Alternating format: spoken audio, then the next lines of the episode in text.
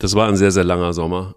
Ohne Eier, wir brauchen Eier. Und das hatte natürlich einen Grund. Es ist, ich brauchte wirklich relativ lange, um äh, diesen Mann für die Bundesliga zu verpflichten. Ich sage nicht für diesen Verein äh, Eier, wir brauchen Eier, sondern ich sage bewusst für die Bundesliga, denn ich weiß ganz genau, dass äh, ja, dass die Bu ganze Bundesliga, die, der, der, die Podcast-Bundesliga von ihm profitieren wird.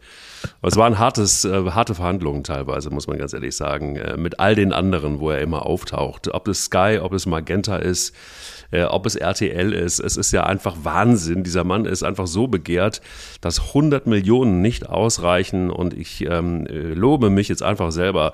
Wer so zäh wirklich mit allen Medienbossen der Welt verhandelt hat und dann bei Schlappen nur 100 Millionen gelandet ist, um Thomas Wagner zu verpflichten, der braucht vor allem zu, nämlich ähm Eier. Wir brauchen Eier. Der Podcast mit Mike Kleiss und Thomas Wagner.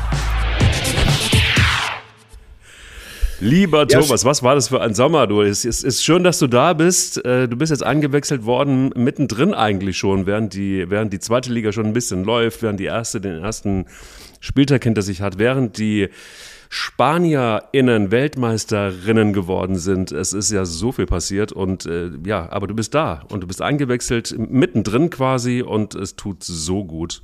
Was soll ich sagen? Ja, guten Tag, lieber Mike, erstmal, das kann ich nur sagen. Grüße dich.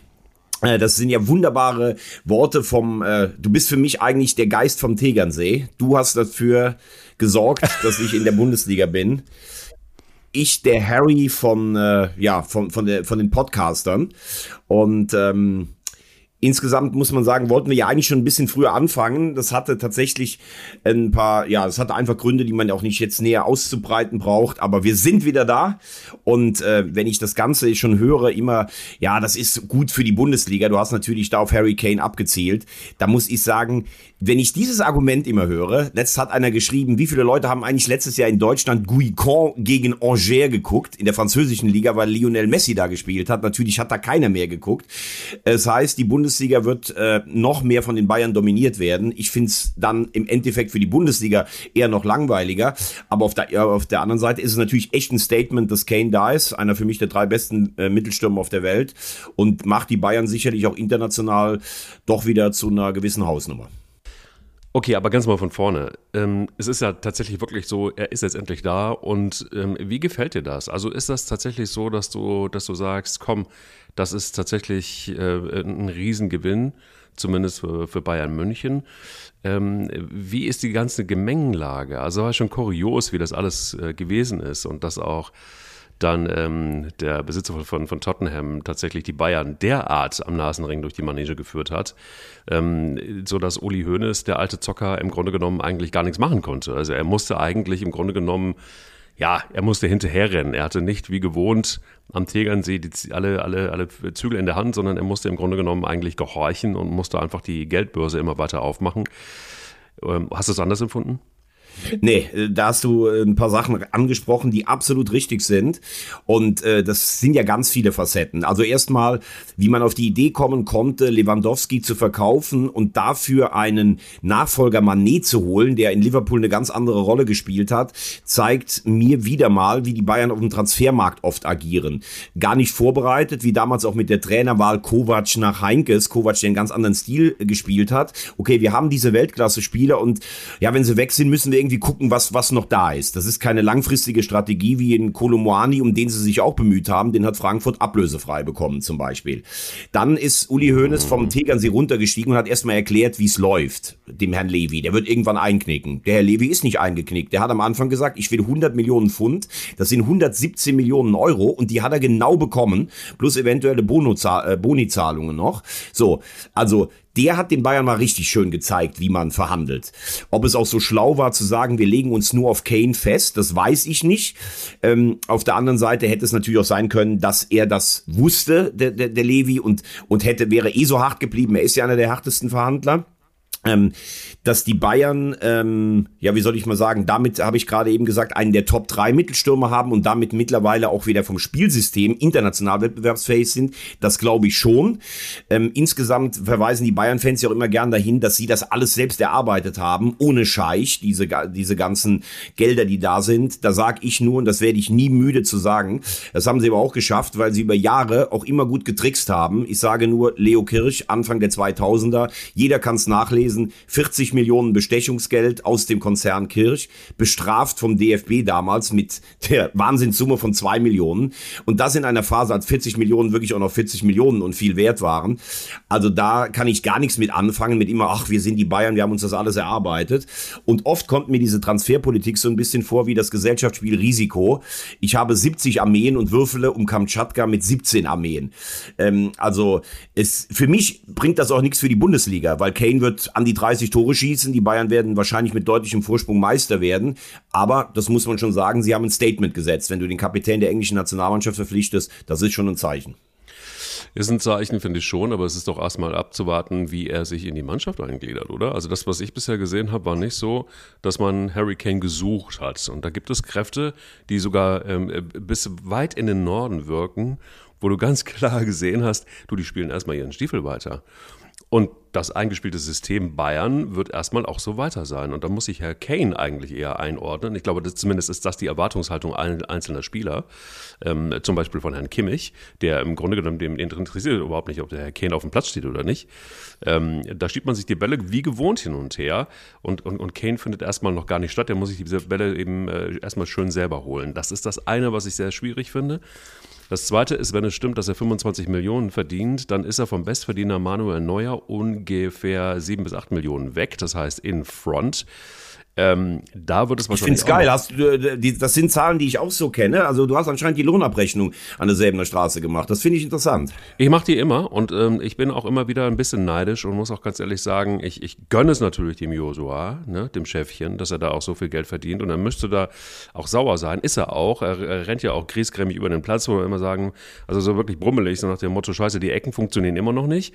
Das ist Wahnsinn, ne? Hast du die Wahnsinn. wieder gesehen am Freitag? Also ganz ehrlich, es scheint irgendwie irgendwie einen Vertrag von Kimmich mit äh, Bayern-Trainer und Nationaltrainer zu werden, egal wie schlecht ich die Ecken schieße oder die Standards, ich schieße ja. einfach immer weiter. Das also das Einzige, was äh, ähm, das Einzige, was konstant bleibt, ist immer der rechte Arm, der hochgehoben wird. Ja. Aber mittlerweile ist es eine neue Varianz. Also zwischendurch gehen sie auch mal hinters Tor oder der Torwart kriegt sie direkt. Also das ist wirklich Wahnsinn. Auf, ja. auf dem Niveau im Weltfußball so schlechte Standards zu schießen, Hut ab. Und keiner reagiert. Finde ich, finde ich auch grandios. Wahrscheinlich hatte er irgendwie mit so einem Eckpfostenhersteller irgendwie einen Deal, äh, der millionenschwer ist, dass er da gar nichts, also ein Tuchel ist da mitbeteiligt oder so. Eine Hand wäscht die andere. Mir ist an mir eben. Äh, äh ja, das ist der Arm, der früher der Reklamierarm von Neuer. Das scheint bei den Bayern irgendwo so zu sein. Hauptsache der rechte Arm geht hoch, egal wofür. Absolut, deshalb mache ich das auch mal. Dann werde ich wahrscheinlich auch äh, die nächsten 100 Jahre im Podcast so viel Geld verdienen wie Manuel Neuer zumindest nicht. Ähm, aber noch, um da nochmal hinzugehen, also ich glaube, da ist eine relativ große Lücke, die da klafft. Dann ähm, hast du dieses System, das eingespielt ist. Da gibt es aber auch einen verschworenen Haufen. Ich glaube, Thomas Müller hat ein bisschen aufgegeben. Der beißt, glaube ich, in der Kabine nicht mehr so sehr. Äh, das hat sich ein bisschen beruhigt. Thomas Tuchel wirrer denn je. Also ich finde tatsächlich in jedem Interview, das wird immer irrer und es wird auch immer, immer, also es wird auch immer, weiß ich nicht, also immer entschuldigender, dass er sich äh, nach dem ersten Einsatz von Harry Kane äh, entschuldigt hat im Supercup gegen Leipzig, finde ich tatsächlich auch eine ganz schwierige Geschichte. Das kannst du genau einmal machen. Beim zweiten Mal wird es lächerlich, glaube ich. Also da ist richtig Zunder, finde ich. Und ich äh, wage jetzt eine Prognose, dass er äh, nächsten Sommer nicht mehr Trainer bei Bayern München ist. Gut, das ist natürlich eine, das ist natürlich eine Prognose, die ist ja, gewagt, aber wir wissen ja oft, dass du beim Tippen einfach richtig stark bist. ähm, ich hätte letzte Woche, wenn wir jetzt gesprochen hätten am Supercup, auch gesagt, puh, das ist eine schwierige Situation, weil er ja eigentlich auch die ganze Mannschaft gegen sich aufbringt. Also zunächst mal zu Kane, rein sportlich. Ich finde schon, dass er am Freitagabend gut gespielt hat gegen Werder. Vor allen Dingen hast du gesehen, er ist kein reiner Mittelstürmer, der nur wartet. Er ist so ein smarter Spieler. Er lässt sich mal fallen. Er hat dieses 1-0-Top eingeleitet. Ich glaube, dass er so von seiner Art. Ich habe ihn auch ein paar Mal interviewen dürfen, Champions League und zuletzt auch bei der WM. Er wirkt für mich schon, also das kannst du ja nie abschließend sagen nach ein paar Interviews, aber er wirkt total geerdet auf mich. Er wirkt irgendwie auch sympathisch. Ich glaube nicht, dass er den Zampano raushängen lässt in der Kabine, aber das, glaube ich, ist schon auch ein, der bringt schon Zahlen mit. Der war WM-Torschützenkönig, der war dreimal Torschützenkönig in der Premier League. Das sind schon Sachen, die auch den Mitspielern so ein Stück weit imponieren. Dann gucken die da drauf, wie verhält er sich in der Kabine. Ich glaube, der ist kein Typ mit Allüren, der da rumläuft, der sich von der Mannschaft entfernt. Du hast natürlich in einem recht. Wenn Tuchel sich mit allen praktisch anlegt, immer dieser Satz Holding Six, also der hat Leimer, Goretzka und Kimmich und sagt, keiner kann das spielen. Ich bin außer Leimer seiner Meinung, aber damit hast du natürlich schon auch ein paar Führungsspieler gegen dich. Dann ist das Kapitel Neuer. Äh, Neuer sagt ja, Neuer macht ja anscheinend, was er will. Der sagt, ich bin im Sommer wieder fit, ist nicht fit, aber jetzt, oh Gott, wir brauchen noch einen Torwart. Das finde ich auch übrigens schwierig und der wird dann fast ein Jahr ausgefallen sein, wenn er wieder zurückkommt. Ähm, da bin ich mal gespannt, aber wahrscheinlich wird Hansi Flick dann auch direkt niederknien und sagen, natürlich spielt er sofort wieder Nationalmannschaft. Also du hast recht, im Verlaufe einer Saison kann sich Tuchel das eigentlich nicht so oft erlauben, seine Mannschaft dermaßen anzuzählen, weil dann irgendwann die Mannschaft auch wahrscheinlich ihm die Unterstützung verweigert. Seine bisherige Bilanz ist echt nicht gut. Ich glaube, er hat in 14 Pflichtspielen fünfmal verloren. Das ist schon eine enorm hohe Quote für einen Bayern-Trainer. Aber ich finde, wenn es so läuft wie am Freitagabend, siehst du A, den Wert von, von Kane für die Mannschaft. Und dann, wenn, wenn sie so spielen und so konzentriert, dann glaube ich, gibt es keine Zweifel, wer deutscher Meister wird. Aber die Benchmark, auch für Harry Kane, Kane ist natürlich die Champions League. Also, um einen Titel mit Bayern München zu gewinnen, das könnten wir beide ja selbst nicht verhindern. Wir beide würden im Kader von Bayern München wahrscheinlich Meister. Ähm, er hat dafür die Chance gehen lassen, Rekordschütze aller Zeiten in der Premier League zu werden. Also, da muss es dann eigentlich schon die Champions League sein. Und das ist ja das Interessante, dass man 100 Millionen ähm, plus Boni äh, bezahlt hat ähm, für einen Spieler, der jetzt international, klammern mal, mal, mal, mal die englische Nationalmannschaft aus, noch äh, keinen Riesentitel gewonnen hat. Ja, das ist ja, aber das liegt natürlich sicherlich auch an Tottenham. Er war einmal Vizemeister, er war im Champions League Finale, aber Tottenham hat ja auch so ein bisschen diesen Ruf, im entscheidenden Moment dann zu versagen. Äh, er war Vize-Europameister mit, mit, ähm, mit, mit England. Da muss man aber auch sagen, England hat seit 66 halt gar nichts mehr gewonnen. Man kann das auch mal positiv sagen. Er war im Halbfinale bei der WM und er war im Finale der EM. Also Kane äh, ist auch keiner, der sich irgendwie, ja, wie soll man sagen, verpisst im Spiel. Er hat zwar gegen Frankreich diesen Elfmeter verschossen, kurz vor Schluss im Viertelfinale, aber Kane ist schon ein Anführertyp, ist nervenstark und ich glaube auch, dass natürlich du als Kapitän der englischen Nationalmannschaft, die ja im Kommen ist, schon auch eine gewisse Strahlkraft hast. Also ähm, Kane äh, zu sagen, der hat jetzt einen Titelfluch mitgebracht, also dass die Spurs nichts gewonnen haben, das liegt weniger an Kane, sondern wahrscheinlich am Verein selber, der große Ziele hat, aber dann letztlich doch vielleicht nicht das Personal dafür hingestellt hat. Trotzdem vor vier Jahren ins Champions League Finale gekommen zu sein mit Tottenham, das ist schon für mich auch eine relevante Größe. Absolut. Ähm, wie du hast, jetzt kommen wir so ein bisschen zum Spiel gegen Werder Bremen, ähm, gegen eigentlich einen Drittligisten von der Mannschaft her und von der Spielweise und was sie da so gezeigt haben. Ähm, äh, kann man da schon sagen, dass Harry Kane wirklich ähm, den Unterschied macht und ein super Spiel geleistet hat ähm, und äh, Sané plötzlich äh, einen Doppelpack hingekriegt hat, äh, wie nie zuvor bei den Bayern. Äh, ist das jetzt irgendwie die Messlatte, wo man dann aber auch weiß, dass Ole Werner massiv äh, die Verantwortlichen bei Werder Bremen angezählt hat, ähm, auch öffentlich und gesagt hat, äh, liebe Leute, ihr, ihr, solltet vielleicht auf dem Transfermarkt nochmal so ein bisschen die Fühler ausstrecken, sonst wird das hier nichts diese Saison. Ähm, ist das wirklich ein Gradmesser jetzt schon oder, oder äh, müssen wir da erstmal abwarten? Also ich meine, Leipzig, äh, können wir gleich nochmal äh, zu kommen, äh, da, da, muss man, glaube ich, äh, ja, diese Saison auf jeden Fall mit, mit Leipzig mal wieder rechnen, wenn man das Spiel gegen Bayern gesehen hat. Ich fand es ein geiles Supercup-Spiel übrigens, by the way. Aber zurück zu Werder Bremen, ist das wirklich schon der, der Gradmesser oder würdest du da sagen, boah, das ist jetzt erstmal so ein Einstiegs, äh, Einstiegsmannschaft, äh, eine Einstiegsmannschaft. Ja, würde, würde ich also sagen, Werder ja. ist, äh, Werder ist äh, sicherlich nicht der Maßstab für Bayern. Sie haben es nach der Halbzeit ganz gut gemacht. Ähm, drittklassig hast du jetzt wahrscheinlich auf das Pokalspiel natürlich auch angespielt, ähm, dass sie verloren haben. Bei Werder setzt sich so eine Tendenz ein bisschen fest aus der letzten Rückrunde. Da waren sie nur noch 17. in der Tabelle. Sie haben sehr vom, von der ersten Saisonhälfte und von der Aufstiegseuphorie gelebt. Ich glaube schon, dass sie noch was machen müssen, obwohl sie ihre, ihre Angriffe Angriffsreihe mit Duxch und Füllkrug ähm, äh, bewahrt haben. Also ich glaube, für Bremen wird es eine schwierige Saison. Ähm, trotzdem war es äh, von den Bayern, also habe ich ja eben schon ein bisschen anklingen lassen, ich würde Kane eine gute Note ausstellen. Er hat am Spiel teilgenommen, er war aktiv, er hat eine gute Passquote gehabt. Das Einzige, was ihm, glaube ich, so ein bisschen fehlt, ist das allerletzte Tempo. Das brauchst du aber als Mittelstürmer jetzt auch nicht so eine, mit einer dominanten Mannschaft wie den Bayern, die eh immer weit vorne sind. Das Thema Mittelstürmer-Tempo haben wir nur bei Mannschaften im Abstiegskampf, weil dann der Weg von der Mittellinie zu weit wird für einen Mittelstürmer. Ähm, ich glaube, dass er mit Sané hat er sich augenfällig gut verstanden. Ähm, das ist ja auch so ein Stimmungsspieler so ein bisschen. Ich glaube, die Diskussion wird bei Bayern bleiben und in der Nationalmannschaft, ob man es nicht doch mal mit Kimmich hinten rechts versucht, weil jetzt soll ja Pavada spielen, der eigentlich gar keinen Bock mehr hat. Der muss gestern einen sehr uninspirierten Auftritt beim Freundschaftsspiel hingelegt haben. Der wollte ja gerne zu Inter, weil er Innenverteidiger spielen möchte. Also es gibt da schon noch ein paar Baustellen für die Bayern, aber wenn du jetzt gerade Leipzig ansprichst, ja, ich fand's echt imponierend im Supercup und ich finde, dass sie die die äh, Lücken, die geschlossen oder die aufgekommen sind, äh, beeindruckend gefüllt haben. Aber du verlierst halt das erste Spiel in Leverkusen. Leverkusen hat sich top, top, top, äh, ich zitiere Pep Guardiola verstärkt, aber damit hängst du natürlich schon drei Punkte dahinter und Leipzig hat immer in der Vergangenheit in der Hinrunde das Ganze liegen gelassen. Ähm, also auf Dauer sehe ich halt weder bei Dortmund noch bei Leipzig noch bei Leverkusen die Konstanz, die letztes Jahr zum Beispiel in der Rückrunde Dortmund hatte, sie haben acht Punkte mehr als die Bayern geholt, ähm, aber die musst du eigentlich über eine ganze Saison hinlegen. Ne? Und wenn die Bayern so eine, so eine beschissene Saison wie die Bayern letztes Jahr, das glaube ich wird so schnell nicht mehr geben. Da bin ich noch nicht so richtig. Ich glaube, da ist noch nicht das letzte Wort gesprochen in der Bayern-Kabine. Und ich glaube auch, das wird noch eine Saison werden, wo wir das ein oder andere Mal über Bayern München sprechen müssen ähm, weil es da wahrscheinlich auch Ergebnisse geben wird, die wir beide nicht so richtig verstehen und weil es da wahrscheinlich auch innerhalb der Mannschaft Diskussionen geben wird, die wir beide durchaus verstehen und die wir vielleicht auch prognostiziert haben. Also ich glaube noch Aber das ist, daran, da muss man jetzt auch mal ganz ehrlich sagen, da kommt es natürlich auf den Mannschaftsgeist an. Ich weiß aus gut unterrichteter Quelle, dass du mehr verdienst als ich. Ich habe natürlich auch ein Problem damit, wenn wir nachher in der Umkleidekabine nach dem Podcast da sind, du dir schön den Föhn anwirfst, schön mit Körperlotion da an deinem Astralkörper da rumstreichst und sowas, ne? Und dann rausgehst und ich sehe einfach, dass die jungen Mädels äh, dir hinterher ähm, äh, jubeln. Das ist für mich auch nicht immer einfach, aber es muss halt auch jeder im Team seine Rolle kennen. Ne? Und das wird bei den Bayern natürlich auch die Frage sein in der Kabine.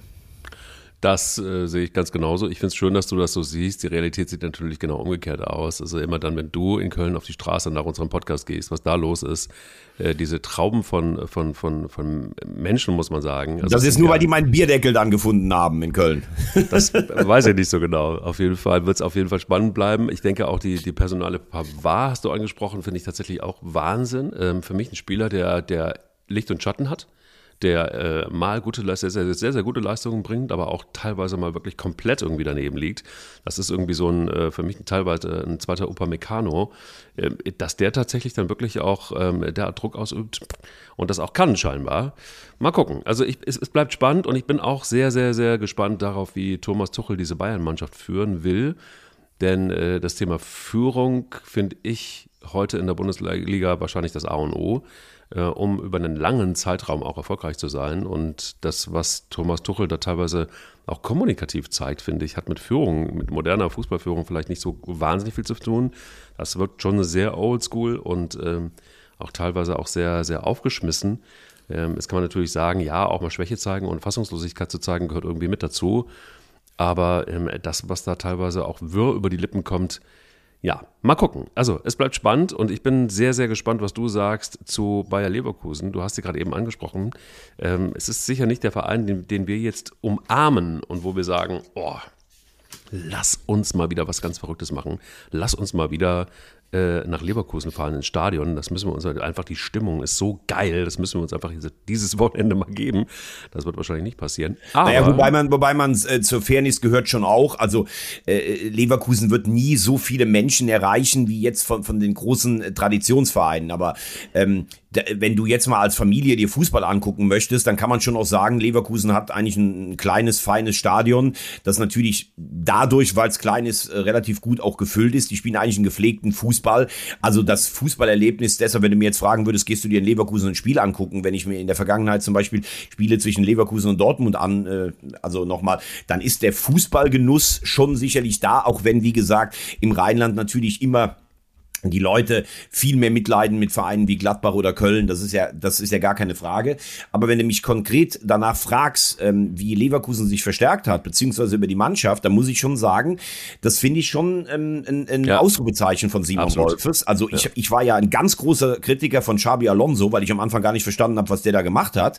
Also weder verbal, äh, also Interviews auf Deutsch zu geben, verstehe ich nach wie vor nicht. Er spricht perfektes Englisch und Spanisch, er ist wie ein Weltmann, aber er möchte das machen aus Respekt vor Deutschland Deutschland. Das finde ich ja äh, okay, aber ich glaube, dass seine Ideen noch nicht so ganz rüberkamen. Äh, äh, anyway, sie haben in Europa eine gute Kampagne gespielt, bis ins Halbfinale. Er hat sie nach Europa zurückgeführt. Und ich mache das hier immer ganz gern mit dir, dass ich mir auch mal Mannschaftsteile anschaue. Also du hast mit Radetzky und soliden Torwart, da wird jetzt von hinten noch von Kovan, einem tschechischen Talenten Druck gemacht. Dann hast du Tar, ich finde, der hat in der Europa League echt gut gespielt. Der hat den nächsten Schritt gemacht. Da droht ja immer noch so ein bisschen, dass der doch noch in die Premier League geht. Tapsoba ist ein äh, Top-Verteidiger. Und Kusunu hat richtig Tempo. Apropos Tempo, Frimpong auf der rechten Seite halte ich für eines der größten Talente in Europa. Palacios zeigt das, was ihn noch zum Weltmeister in Argentinien gemacht hat. Chaka ist für mich fast die beste Sechs, also was der letztes Jahr auch bei Arsenal gespielt hat. Ja. Man kennt ihn auch aus Gladbach und aus der Schweizer Nationalmannschaft. Grimaldo, ein Mann, der mit, mit Benfica in der Champions League geliefert hat. Und dann hast du vorne Hofmann, der in Gladbach der beste Mann war. Bonifaz, den habe ich auch bei San Geloise in der Europa League gesehen. Das war richtig stark. Und Wirtz, also das ist schon ein Ausrufezeichen, muss ich sagen. Ich finde es auch und ich finde auch das, was man da gesehen hat in dem Spiel ähm, gegen Leipzig, das war schon tatsächlich auch auf allerhöchstem Niveau. Äh, lag natürlich auch so ein bisschen daran, dass so ein ähm, ja, äh, so ein Herr Werner bei Leipzig tatsächlich wirklich, also ich, ich, ich, ich, das ist so für mich ein totales Phänomen, dieser Spieler, weil ich überhaupt nicht verstanden habe, ähm, dass der so gehypt wurde und äh, teilweise immer noch gehypt wird. Der hat eine Leistung gebracht, wo ich äh, wirklich einmal mehr gedacht habe, so warum also, also Kimmich als Stürmer quasi. Also warum spielt der die ganze Zeit und warum ist er die ganze Zeit gesetzt? Ähm, es ist für mich, teilweise macht er wirklich, der macht irgendwie einmal im Monat macht er ein geiles Spiel, aber, aber ansonsten ist da nicht viel. Und ähm, ja, lass uns mal reingucken, auch in die, in die Leipziger äh, Mannschaft. Ich meine, ich glaube, Danny Olmo wird wahrscheinlich nicht mehr allzu lange in, äh, in Leipzig spielen, oder? Wie siehst du es? Äh, doch, doch, das glaube ich schon. Also er hat ja auf den Vertrag verlängert. Ich weiß auch, dass Verträge natürlich äh, heutzutage ja. auch da sind, um hohe Ablösen zu generieren das ja. ist klar. Aber ich glaube schon, dass Olmo bleibt.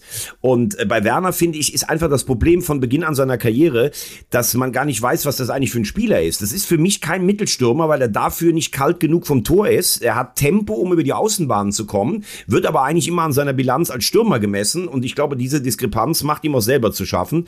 Er hat nicht gut gespielt in, in Leverkusen, gar keine Frage. Aber gut, ich möchte jetzt auch an einem Spiel nicht dann irgendwie das aufhängen und sagen, ähm, das wird nie was mit dem. Ähm, ich glaube, dass die Leipziger Spielanlage grundsätzlich zu ihm besser passt als er vielleicht irgendwie ähm, äh, bei Chelsea gespielt hat. Aber insgesamt finde ich, dass sie mit gerade Openda, der gefällt mir gut, dass sie mit Simmons äh, und Se Seiwald die die ähm, die Lücken, die aufgemacht wurden, die haben sich schon gut, ähm, äh, gut gefüllt. Ähm, ich habe ja hier im Podcast auch Max Eberl äh, für vieles in der Vergangenheit hart kritisiert, aber für diese Transferperiode muss man ihn schon loben. Also was da weggebrochen ist mit Guardiol, mit Choboschlei, mit dem Kunku und das dann und mit Leimer, das so aufgefangen zu haben, das finde ich schon stark, muss ich wirklich sagen. Ansonsten, du, du kennst meine Meinung, es ist jetzt nicht so, dass Leipzig bei mir ganz oben in der Popularitätsliste steht, aber die haben haben da schon einen sehr, sehr interessanten Kader zusammengestellt. Das darf man, glaube ich, so sagen. Das hat allerdings auch Union Berlin. Da war ich mit Herrn Gosens und äh, mit, äh, hilft mir.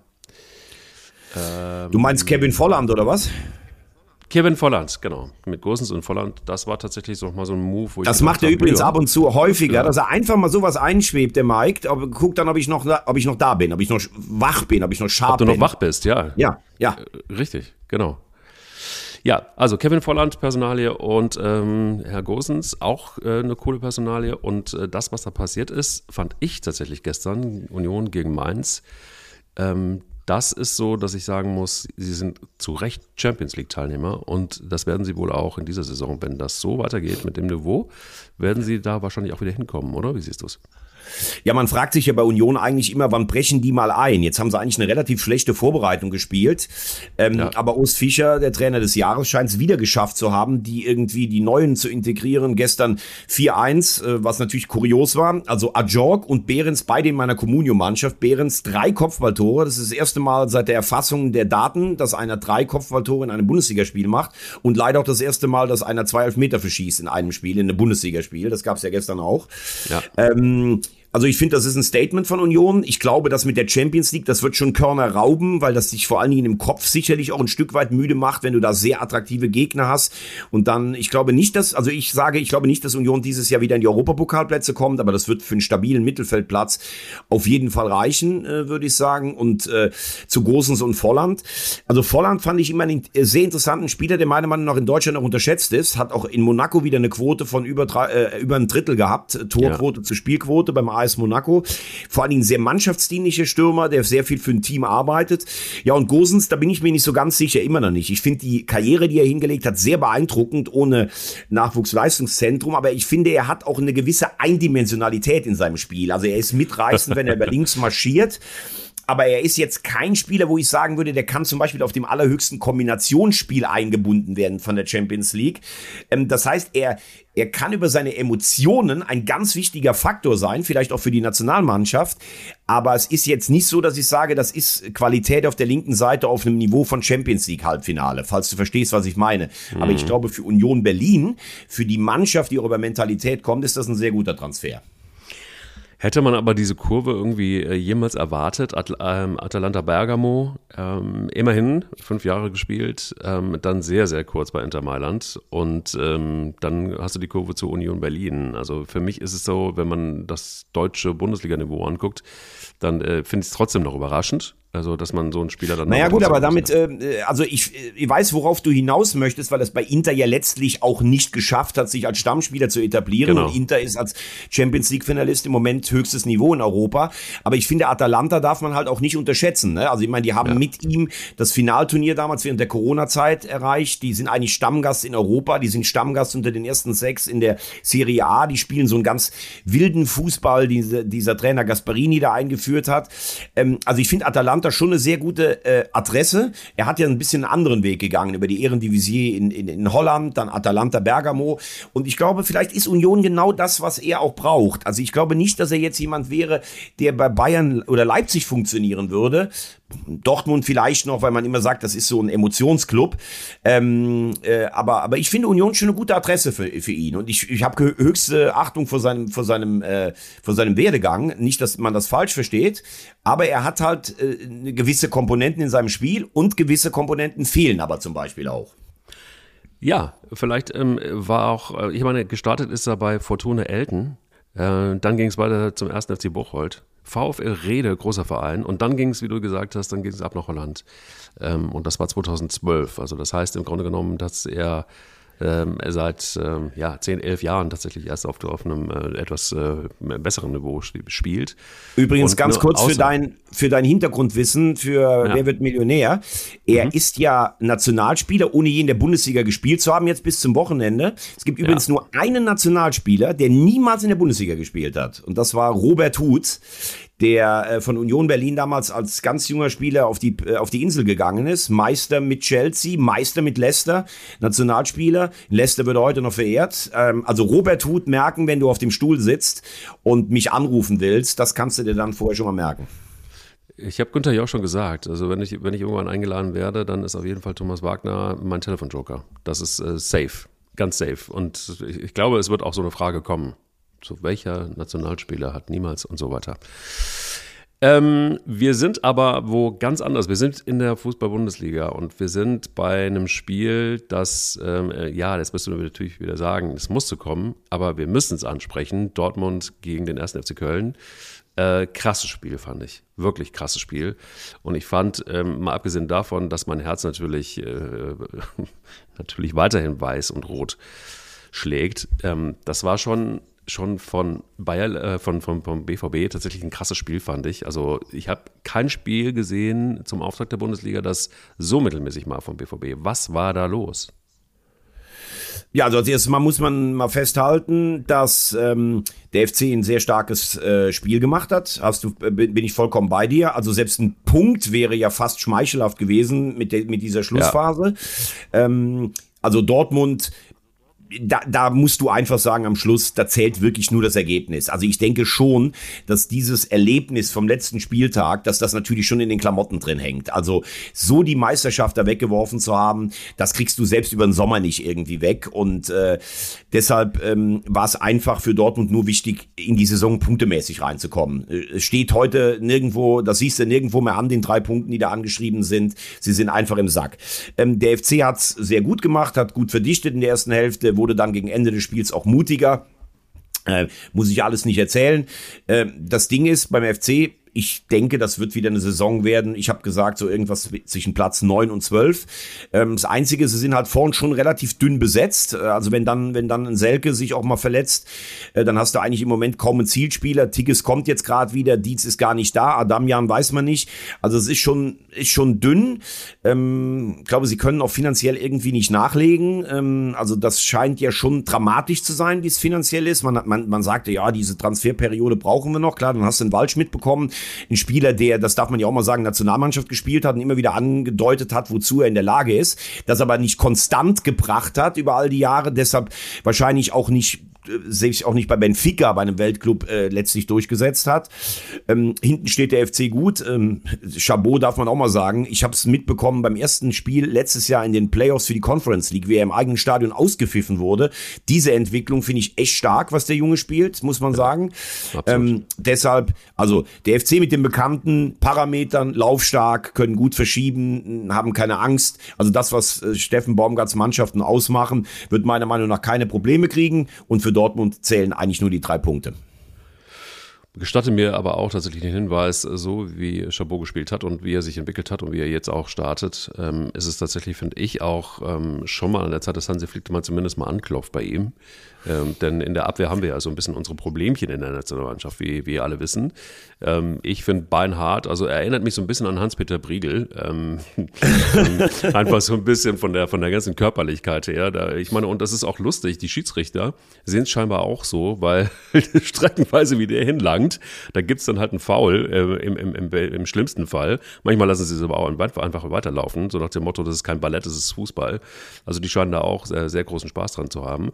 Muss aber auch äh, sagen, dass ein Luca Waldschmidt für mich bisher noch überhaupt nicht gezündet hat. Und auch in diesem Spiel war es tatsächlich auch sichtbar, äh, der Junge ist noch gar nicht angekommen. Und äh, das sehe ich tatsächlich auch kritisch. Da bin ich sehr, sehr gespannt, ob das hinhaut und ob das der Halsbringer sein wird für den ersten FC Köln. Davi Selke, ich glaube, da gibt es keine zwei Meinungen. Da haben wir beide ähm, äh, nach wie vor Bauchschmerzen. Mir ist das auch nach wie vor zu wenig. Und ähm, muss auch sagen, dass ähm, äh, mir so ein Keins tatsächlich in dem Spiel nicht richtig gut gefallen hat.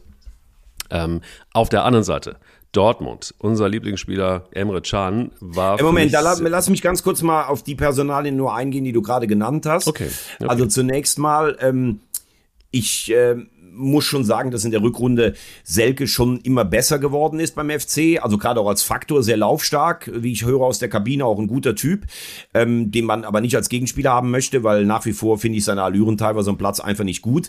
Äh, was mich so ein bisschen irritiert, also wenn du in Köln mit jemandem sprichst, mir wurde auch zweimal die Wette angeboten, der schießt mindestens 14 Tore in der Saison. Ähm, da habe ich dagegen gehalten und nicht, weil ich es ihm nicht gönne, sondern weil er hat auch in der Rückrunde der vergangenen Saison fünf Tore geschossen. Also der kann natürlich in den Lauf Lauf reinkommen, aber der hat, glaube ich, in der gesamten Saison nie mehr als elf Tore erzielt und man hat den Eindruck, wenn man mit FC-Fans spricht, das ist eigentlich ein 20-Plus-Stürmer. Äh, das finde ich nicht, aber er hat seinen Wert auf jeden Fall, weil er, weil er sehr fürs Team arbeitet, das darf man auch mal festhalten. Chabot bin ich vollkommen bei dir.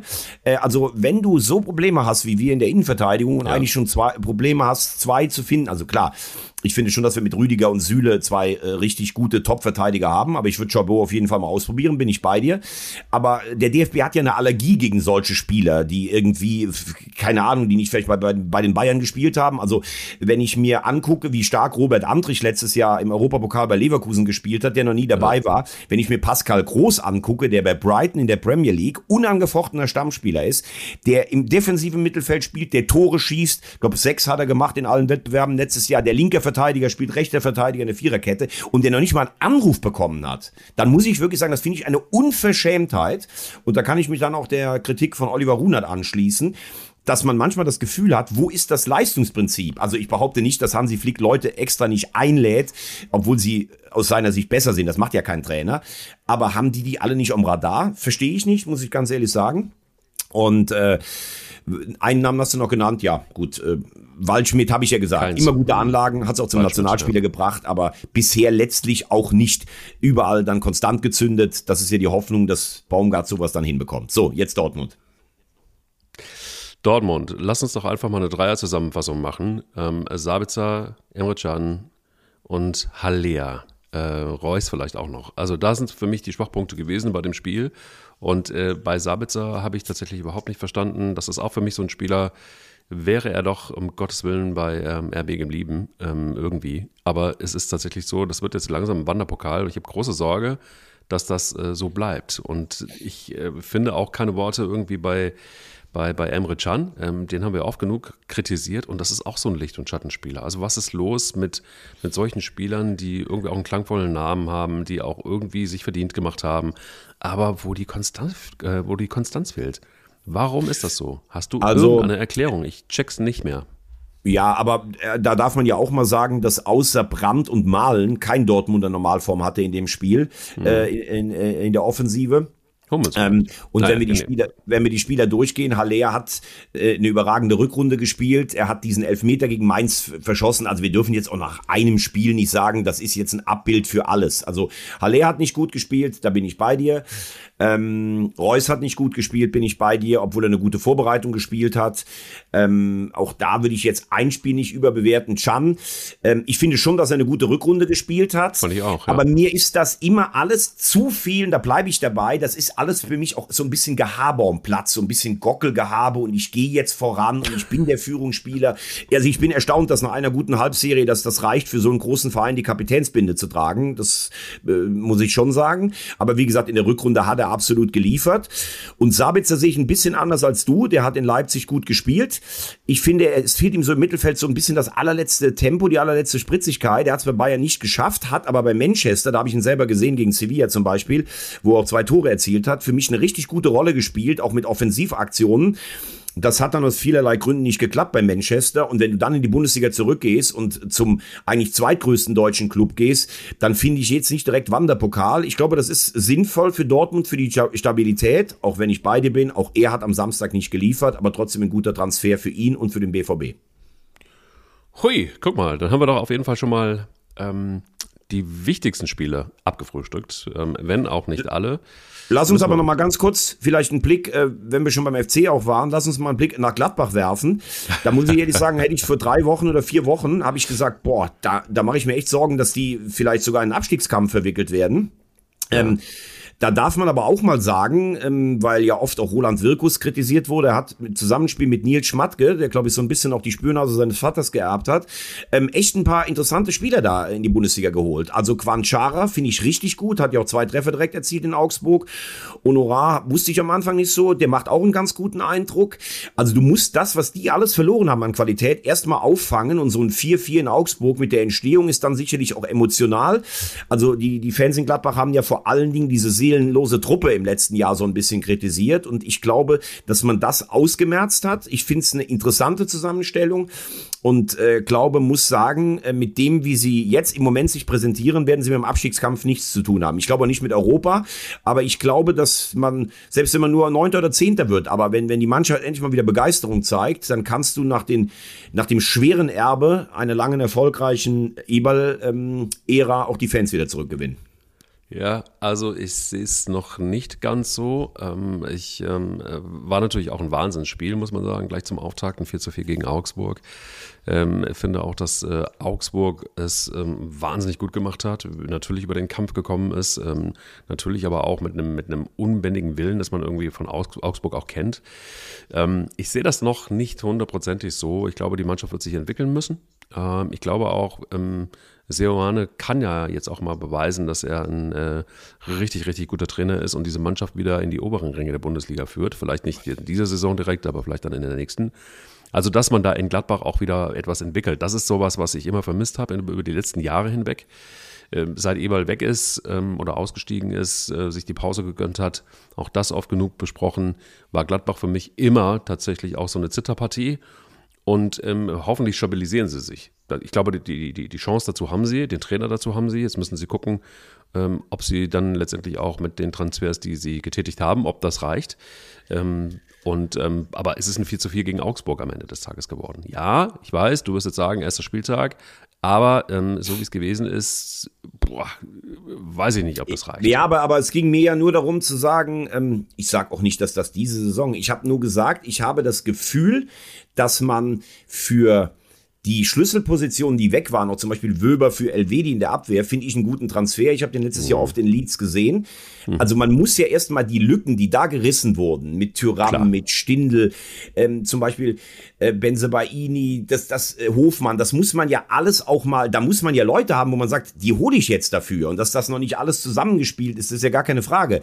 Aber es ist mit Kreativität, es ist Potenzial da und wenn dann nach einem Spiel können wir das ja nicht sagen, aber wenn du die Bereitschaft bringst, wie in diesem Spiel in Augsburg, dann glaube ich, kann das was geben auf Dauer, weil du dann die Leute auch wieder mit ins Boot nimmst, weil die, die Stimmung war ja sowas von am Boden in Gladbach und deshalb habe ich einfach nur gesagt, allein von den Namen, die sie geholt haben, möchte ich mal dem viel kritisierten Wirkus und dem jetzt gerade ins Blickpunkt gekommenen Nils Schmatke auch mal ein Lob aussprechen. Ich finde, das sind durchaus gute äh, Spieler mit Ideen. Ich habe am Anfang gesagt, ich vermisse bei den Bayern oft in der Transferpolitik mal eine gute Idee, aber ich finde, hier hat jemand in Gladbach oder mehrere Leute schon noch eine gute Idee gehabt. Das war alles, was ich gesagt habe. Hm, naja, aber da bin ich, bin ich bei dir. Aber auch mit den Spielern, die weggegangen sind, die du aufgezählt hast, war es ja nicht so, dass die Mannschaft irgendwie einen wahnsinnig guten Fußball gespielt hat und wahnsinnig erfolgreich in der Liga gewesen ist. Also deshalb ähm, ist es, glaube ich. Ja, die haben halt nur, die haben, glaube ich, von 52 Toren 39 gespielt und hatten in der Vergangenheit alle ihre Verdienste, aber die mussten jetzt auch mal weg. Es musste halt mal durchgelüftet werden. Gesundheit, der Kleis.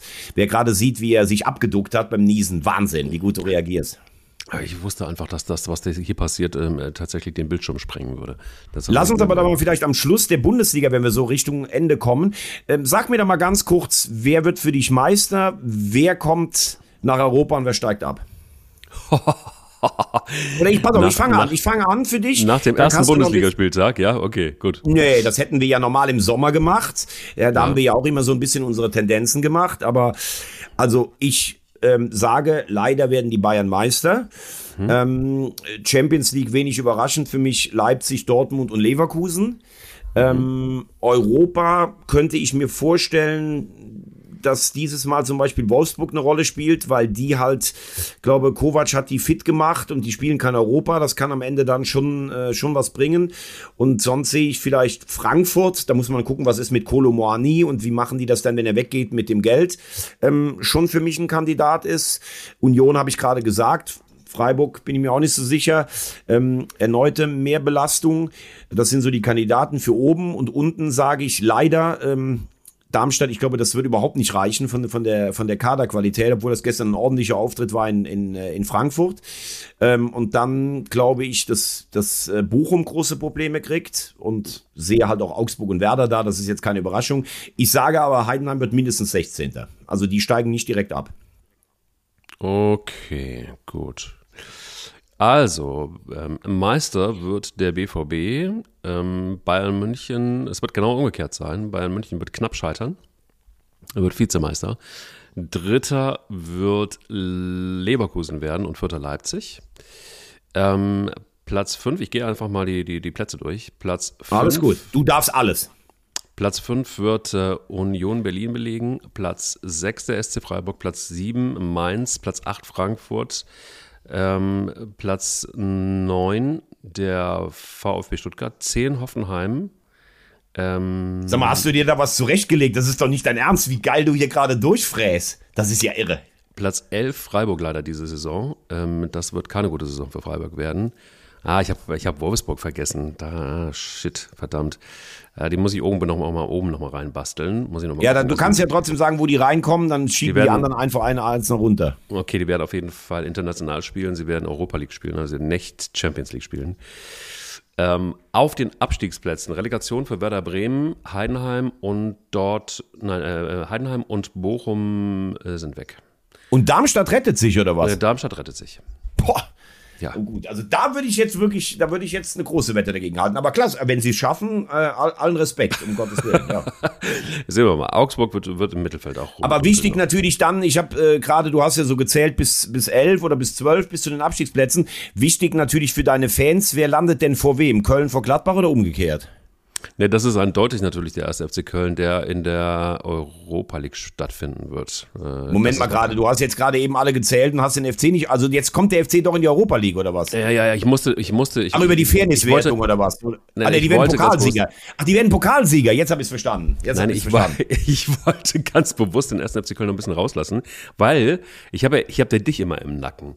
So, der, der Gazier aus der Vulkaneifel, der mich immer peitscht und sagt, ja, ist ja klar, der FC, der musste natürlich wieder kommen. Ja, ist natürlich klar, Nö, dass du den jetzt wieder da reinmogeln musstest. Ja, also Aber ich habe gerade gelernt, der FC kommt nicht über die Liga, sondern über den Pokalwettbewerb in die Europa League. Ja, das habe so ich jetzt es. verstanden. So ist ja. es. So ist es. So, dann lass uns doch mal kurz in die zweite Liga gucken. ja. was, was, fällt dir, was fällt dir zur Härte ein? Nee, ja, nicht mehr viel. Aber da habe ich ja schon mal, erinnerst du dich, gegen Ende der letzten Saison habe ich gesagt, warte mal ab, nicht, dass Hertha durchgereicht wird in die dritte Liga. Das hast und, du tatsächlich gesagt, ja.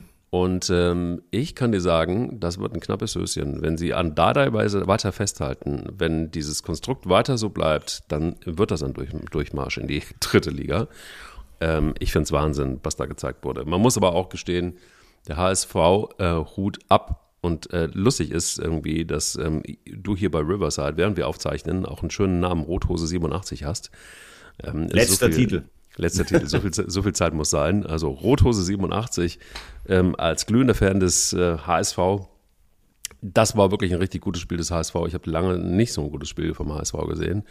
Ähm, und ähm, allerdings aber auch, also die Hertha hat nicht schlecht gespielt, darf man wirklich nicht sagen. Aber Na, das, das finde ich schon. Das finde ich schon. schon. ja. Ja. Also ich habe große, große Sorge, aber auch schon in der Vorbereitung. Ich, ich fand, ich finde es Wahnsinn, dass sie an Dardai festgehalten haben. Ich habe auch keine Worte dafür. Ähm, Einfallslosigkeit pur, da ist kein Wille da, das ist keine Mannschaft bisher. Das kann sich ja alles noch ändern. Wir sprechen vom ersten, nee, nee, wir sprechen nicht vom ersten. Der wievielte ist es der, wie viel? Ja, der dritte Spieltag war dritte Spieltag, genau. Liga. So, also ich glaube noch ein bisschen früh, aber wenn du da mit null Punkten stehst, wenn du so miserabel startest in der zweiten Bundesliga und wir wissen, woher sie kommen vom Big City Club, dann ist es wirklich richtig, richtig dramatisch. Wie siehst du es? Ja, ich glaube, was ich bei Hertha so ein bisschen, ähm, ich habe jetzt zwei Spiele gesehen, das Heimspiel gegen Wiesbaden und äh, ich war am Samstag im Stadion beim HSV. Ja. Ähm, das ist sportlich, obwohl du ja immer noch Spieler hast wie wie ein Richter und ich finde auch den Tabakovic eigentlich ganz gut, ist das schon erschreckend, wie, wie es am, am Samstag war. Also das fand ich schon, ähm, das fand ich fast schon ein Klassenunterschied. Mhm. Ähm, ich glaube nach wie vor, dass trotzdem Paul Dada es schaffen wird, eine gewisse Stabilität reinzubringen, damit der freie Fall gebremst wird, obwohl er sehr dünnhäutig ist, das darf man auch mal sagen. Ja. Ähm, was mich so ein bisschen erschreckt, ist da im Umfeld. Also dann kommt mit Kai ja. Bernstein ein ehemaliger ja. ähm, Ultra, der Präsident wird, der alles anders machen will. Und am Ende des Tages muss wahrscheinlich auch er feststellen, da ist so viel Geld verbrannt worden. Jetzt haben sie einen Sportwettenanbieter auf der Brust. Das wollte er ja explizit nicht, äh, so etwas. Also da ist auch viel im Vorhinein erzählt worden, was man da nicht halten konnte. Natürlich ist die Realität oft auch ein bisschen anders als das, was man als Ethos mitbringt. Aber du merkst, das ist alles sehr fragil. Auch beim Heimspiel waren viele Plakate da ach, das sind wir. Neuer Führungsspieler ist einer von Union mit Leistner zum Beispiel. Also die Fanseele brodelt da so ein bisschen. Ähm, das ist das erste. Und die haben jetzt zwei Spiele gegen Fürth und Magdeburg von der Länderspielpause. Wenn du da nicht einen Sieg mindestens einfährst, dann hängst du auf jeden Fall bis zum Winter unten fest. Also das ist auch ganz klar. Äh, zum HSV nur so viel. Ich finde, das war eine reife äh, Leistung in der Defensive und äh, eine, eine, eine sehr ähm, spektakuläre nach vorne. Wie auch das Heimspiel gegen Schalke spektakulär war. Gegen Essen war mir zu viel im Pokal ähm, Harakiri. Aber eins möchte ich jetzt auch mal sagen, weil ich ihn durchaus auch neben all den guten Aspekten auch hier kritisiert habe oft und es ja auch so ein bisschen ähm, bei Fans anderer Clubs so ist, dass es äh, ein beliebtes Spiel ist, Tim Walter Bashing. Äh, zwei Sachen darf man da mal festhalten. Er ist in seiner Spielweise variabler geworden. Nach vorne sind auch mal lange Bälle äh, erlaubt und nach hinten hat er gegen Hertha auch mal die Abwehrspieler ein bisschen weiter nach hinten postiert. Das gefällt mir sehr, sehr gut, weil es kein Verrat an der Idee ist, sondern einfach intelligent auch mal zu variieren, damit nicht jeder weiß, wie du spielst. Und das Zweite, weil er ja oft auch Aussagen getätigt hat, die ihm immer wieder ausgelegt wurden, wenig Respekt vor den Gegnern und sowas. Er hat im bisherigen Verlauf der vier Spiele inklusive Pokal auch immer mal wieder den Gegner gelobt, die Spieler der Gegner, das Stadion wie die Hafenstraße Oder auch die Hertha hat es teilweise gut gemacht. Ich finde, das steht ihm auch gut zu Gesicht. Äh, mal einfach nicht, ich muss nicht immer nur meine Mannschaft stark reden, indem ich den Gegner nicht, nicht würdige, sondern man kann seine mhm. eigene Mannschaft auch stark reden, indem man respektvoll über den Gegner spricht. Das macht er im Moment. Ich glaube, dass da auch der ein oder andere im Hintergrund mal mit ihm gesprochen hat. Und das darf man dann auch mal feststellen und muss nicht immer an den althergebrachten Dingen festlegen. Kritiker könnten sagen, mal gucken, wie lang es so ist. Im, Im Moment gefällt mir das ganz gut, die Entwicklung starker Einkauf, finde ich, ähm, von Van der Bremt. Das ist ein richtig starker Finde ich super. Gewesen. Bin ich vollkommen bei dir. Was der für ein Tempo hat, also der hat nicht umsonst belgischer U21 gespielt und mit Salzburg im Europapokal, also richtig guter Einkauf. Bin ich vollkommen bei dir. Da bin ich mal sehr, sehr gespannt, wie das geht. Und Glatzel hat mir sehr gut gefallen. Ähm, ja, Glatzel hat sich nochmal entwickelt. Ja, der, übernimmt Verantwortung, der initiiert Angriffe. Richtig gut, richtig gut. Aber ich war gestern auch in Braunschweig gegen, gegen Schalke und da muss ich dir die Frage stellen, ich weiß nicht, ob du das Spiel ganz gesehen hast, ähm, haben verloren in Hamburg, haben verloren gegen Braunschweig, haben spielerisch überhaupt noch nichts auf die Platte bekommen. Ähm, vielleicht äh, für mich so ein kleiner Ansatz, wenn du eine ganze Saison nur gegen etwas gespielt hast, wie Schalke, wolltest was verhindern, dann musst du auch vom Kopf her den Turnaround schaffen, dass du ein Spiel machen musst. Und Thomas Reis, der in Bochum hervorragende Arbeit geleistet hat, und auch im letzten halben Jahr gegen Schalke, ist dann auch die Frage, ist das sein System, dass er ein Spiel auch bestimmen kann? Also das war sehr, sehr wenig nach vorne in den bisherigen vier Spielen und ähm, ich glaube, das ist für dem Heimspiel gegen Kiel schon noch ordentlich Zunder schon da, äh, vor am Freitag. Ich bin, ich bin äh, bei dir und ich glaube auch, da ist so eine kleine Andeutung mit dabei, wenn ich es richtig verstanden habe. Und ich sehe es äh, bei, bei Dada so, ich sehe es auch bei Reis so. Ich weiß nicht, ob das die beste Idee gewesen ist, ähm, so weiterzumachen einfach, wie man ähm, in der vergangenen Saison gearbeitet hat. Also sprich explizit mit den Trainern. Ähm, ich glaube, da brauchst du einfach vielleicht einfach doch wirklich nochmal den berühmten neuen Anreiz, ähm, die Veränderung und so weiter. Und ich, ich ähm, habe da große Sorge bei Schalke sowieso auch schon in der letzten Saison gehabt, haben wir beide gehabt, so wie die gespielt haben. Es geht jetzt eigentlich so weiter. Ähm, Im Gegensatz, und du hast ihn angesprochen, zu Tim Walter haben diese beiden Trainer tatsächlich ihr Spielsystem nicht verändert sowohl Dada nicht als auch Reis nicht. Und das ist, glaube ich, was, was für die zweite Liga nicht so richtig gut funktioniert. Das ist eine andere Liga, ähm, die spielt tatsächlich anders und, und, und äh, da braucht es vielleicht einfach auch dann nochmal andere Gewürze, die es braucht, die, die, die, die zum Erfolg führen. Ähm, das muss ja dann zum Beispiel einfach auch, ähm, um darauf nochmal zu kommen, mit Sicherheit auch der SV Elversberg lernen. Ähm, das muss mit Sicherheit vielleicht auch nochmal Osnabrück lernen. Ähm, Osnabrück habe ich äh, zum Beispiel im Pokal, fand ich, fand ich wahnsinnig gut. Ähm, aber es ist tatsächlich einfach so, die zweite Liga ist special. Und mit den Vereinen, die du da hast, also guck dir das an oben. HSV, Magdeburg äh, bombenstark gespielt. Ähm, Wien, Wiesbaden, ähm, da, da, muss man wirklich mal gucken, was mit dieser Mannschaft ähm, in dieser Saison los ist. Ähm, es sind schon mal drei vorne, die ich auch ähm, erstmal vorne sehen würde. Und ähm, bei Hannover 96, ähm, ähm, auch mit Leitl als Trainer, da gab es irgendwie ganz schön viel Zündstoff. Das hat sich jetzt ein bisschen beruhigt. Irgendwie dieses Theater hört nicht auf. Ähm, ich glaube, da, da, das wird nichts groß werden. St. Pauli müssen wir mal gucken, wie weit das geht. Aber da haben wir schon ein paar ganz starke Mannschaften eigentlich. Und ich finde auch, ähm, da musst du dich erstmal beweisen. Das gilt für Kaiserslautern, das gilt für Schalke, das gilt natürlich für die Hertha, das gilt für den VfL Osnabrück, alles Traditionsmannschaften. Also du könntest im Grunde genommen da schon eine, eine, eine fast eine Bundesligamannschaft draus, äh, eine Bundesliga. Ja gut, du hast natürlich auch, du hast ja da auch, äh, du hast mehr deutsche Meister in der zweiten als in der ersten genau. Liga. Du genau. hast mehr Bundesliga-Gründungsmitglieder in der zweiten als in der ersten. Also ich finde von den Spielansetzungen am Wochenende ist die zweite Liga oft echt attraktiver als die Bundesliga. Ja. Nichtsdestotrotz sollte man sich auch jetzt nichts vormachen, wenn du zweite Liga spielst, dann gehörst du da auch hin. Also ich würde lieber in einer unattraktiveren Bundesliga mit dem HSV spielen als in einer zweiten Liga. Das ist auch ganz klar. Äh, ähm, Wien Wiesbaden finde ich überraschend, glaube ich aber nicht, dass die ganz so lange oben bleiben. Nur eine ein Korrektur deiner, also aus meiner Sicht deiner Einschätzung, äh, da Reis äh, Schalke spät übernommen hat und in der Rückrunde acht beste Mannschaft in der Bundesliga war und da Dardai nur für die letzten fünf Spiele da waren, sind die ja nicht ursächlich für einen Abstieg verantwortlich. Deshalb kann ich da schon verstehen, dass die, dass die äh, äh, Verantwortlichen an ihnen festgehalten haben. Die Frage ist dann immer, kannst du auch deinen Spielstil ein bisschen anpassen. Und ich finde, da hat Paul Dardai dann schon recht. Wenn du wie Hertha fünf Jahre lang praktisch um den Abstieg gebettelt hast, dann ist deine Birne auch von so wenig Erfolgserlebnissen und einem ganz anderen Art Fußball, sich da umzustellen, das dauert Zeit. Aber es darf halt auch nicht zu lange dauern. Ne? Das hast du letztes Jahr in Bielefeld gesehen. Dann wirst du irgendwann ganz durchgereicht. So. Wir wurden ja sehr gelobt, das äh, vielleicht noch einen kleinen Schlenker. Wir wurden ja sehr gelobt immer wieder in den ähm, vergangenen Podcast-Episoden, dass wir auch mal in die dritte Liga geguckt haben. Und ähm, sag mir doch mal, was war das Spiel für dich in der dritten Liga des vergangenen Spieltags? Vom zweiten Spieltag in der dritten Liga? ja, also äh, zwei Spiele sind mir spektakulär hängen geblieben. Das nach acht Jahren das Westfalen-Derby zwischen Bielefeld und Münster, das ja sehr aufgeladen war. Das ist ja das Duell in Ostwestfalen oder in Westfalen. Also ganz klare Sache für, für Bielefeld, die ja einen komplett neuen Kader. Ich glaube, die haben zwei Spieler von letztes Jahr behalten, Klos und so einen ganz jungen. Kniat, äh, merkt ihr den Namen? Mitch Kniat, das wird ein Trainer, glaube ich, der irgendwann auch überregional auftaucht in einer der ersten beiden Ligen. Ähm, das war ein Signal mit 4-0. Schipnowski, auch immer so ein ewiges Talent, Doppelpack geschnürt. Ähm, also das war ein Statement von Bielefeld. Mhm. Und äh, das zweite Spiel, Duisburg gegen 60. Äh, 60 haben alle so im Sommer gedacht, okay, wir müssen uns von Ambitionen verabschieden. Dann hat man irgendwie so im, im, im Einkaufsladen der dritten Liga ein bisschen gestöbert und jetzt kam noch mit Zwarz ein richtig guter Stürmer. Also die Löwen, wie ich sie am Samstag in Duisburg gesehen habe, da sage ich, das ist für mich ein Aufstiegsfavorit und eins muss man auch sagen, äh, Dresden muss aufsteigen. Ähm, ich habe ihn beobachtet, 90 Minuten an der Linie am, am Freitag, also bei Markus Anfang liegen jetzt schon wieder die Nerven blank. Der war im Dauerclinch mit dem vierten Offiziellen ähm, da bin ich auch mal gespannt, wie das weitergeht. Viktoria Köln, ein Wort dazu. Also Viktoria also Köln ähm, macht eine gute Arbeit, äh, gegen Bremen ein Ausrufezeichen gesetzt. Glaube ich nicht, dass es für ganz oben reicht, aber Top 6 könnte ich mir vorstellen zum Beispiel. Guck mal, im Moment sind sie auf Platz 2 hinter. Aber wir müssen jetzt noch mal, wir müssen jetzt auch noch mal gucken. Ähm, du hast es eben geschrieben.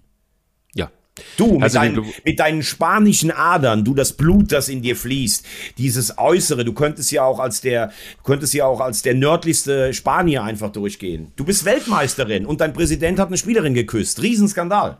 Ein, ein Riesenskandal, also wirklich ein Riesenskandal. Und ähm, ja, die Spanierinnen sind Weltmeisterinnen. Also, was, was willst du sagen? Das ist doch wunderbar. Ich habe mir, hast du das Spiel gesehen, Australien gegen England? Unfassbar. Nee, Unfassbar. nee ich habe äh, sehr, sehr wenig gesehen. Ähm so, bitte. Ich habe mir das angeguckt. Ich saß schön in Schweden, ähm, äh, neben meinem Schwiegervater und äh, mit Füße hoch und so. Und wir haben uns alle auf den HSV gefreut, ähm, der dann äh, gegen, gegen, gegen Hertha spielen musste, einen Tag später. Aber ähm, es war wirklich, es war wirklich Wahnsinn. Es war so viel Kraft und so viel Spannung da drin ähm, dass ich ähm, ein, ein bisschen Fan geworden bin, wieder mehr von, äh, von den Engländerinnen und äh, vor allen Dingen aber von den Australierinnen. Ein geiles Spiel und wahnsinnig spannend und ich ähm, habe auch den Eindruck, dass sich der ähm, ähm, Fußball da in der Hinsicht doch deutlich entwickelt hat. Und, und zwar, ich habe länger, länger, länger keinen Frauenfußball ges äh, gesehen mehr und ähm, war tatsächlich wirklich sehr angetan davon, dass wir hier plötzlich einfach auch boah, von, von, den, von, von, von, von der Technik, von der Kraft und so weiter und von dem Willen vor allen Dingen. Da denke ich mir manchmal, ey, ähm, Jungs, ihr könnt euch ein bisschen eine Scheibe, eine Dicke davon abschneiden. Da wird mit mehr Enthusiasmus äh, gearbeitet. So viel kann ich sagen. Hm, weiß ich nicht. Finde den Vergleich immer brutal schwierig ähm, zwischen Fußball und äh, bei den Frauen und Fußball bei den Männern. Aber was man natürlich sagen kann, ist, ähm, das, was du richtig sagst, äh, da hat es eine enorme Entwicklung gegeben. Ist auch toll, dass äh, Australien so gefühlt ein ganzes Land oder einen ganzen Kontinent da äh, wach geküsst hat. Ähm, auch, auch die Engländerinnen, was die für eine Begeisterung entfacht haben. Ähm, auf der anderen Seite muss man auch mal äh, mit einem Satz vielleicht nur kritisch sagen, was ich da im Vorfeld alles gelesen habe, auch so von Erwartungen, die es rund um die deutsche Nationalmannschaft gab und auch von selbstbewussten Aussagen. Also in der mit Abstand schwächsten Gruppe, wenn ich das richtig verfolgt habe, mit Marokko und Südkorea auszuscheiden. Das darf man auch mal sagen. Wir haben hier auf die Männernationalmannschaft völlig zu Recht auch eingeprügelt, äh, verbal.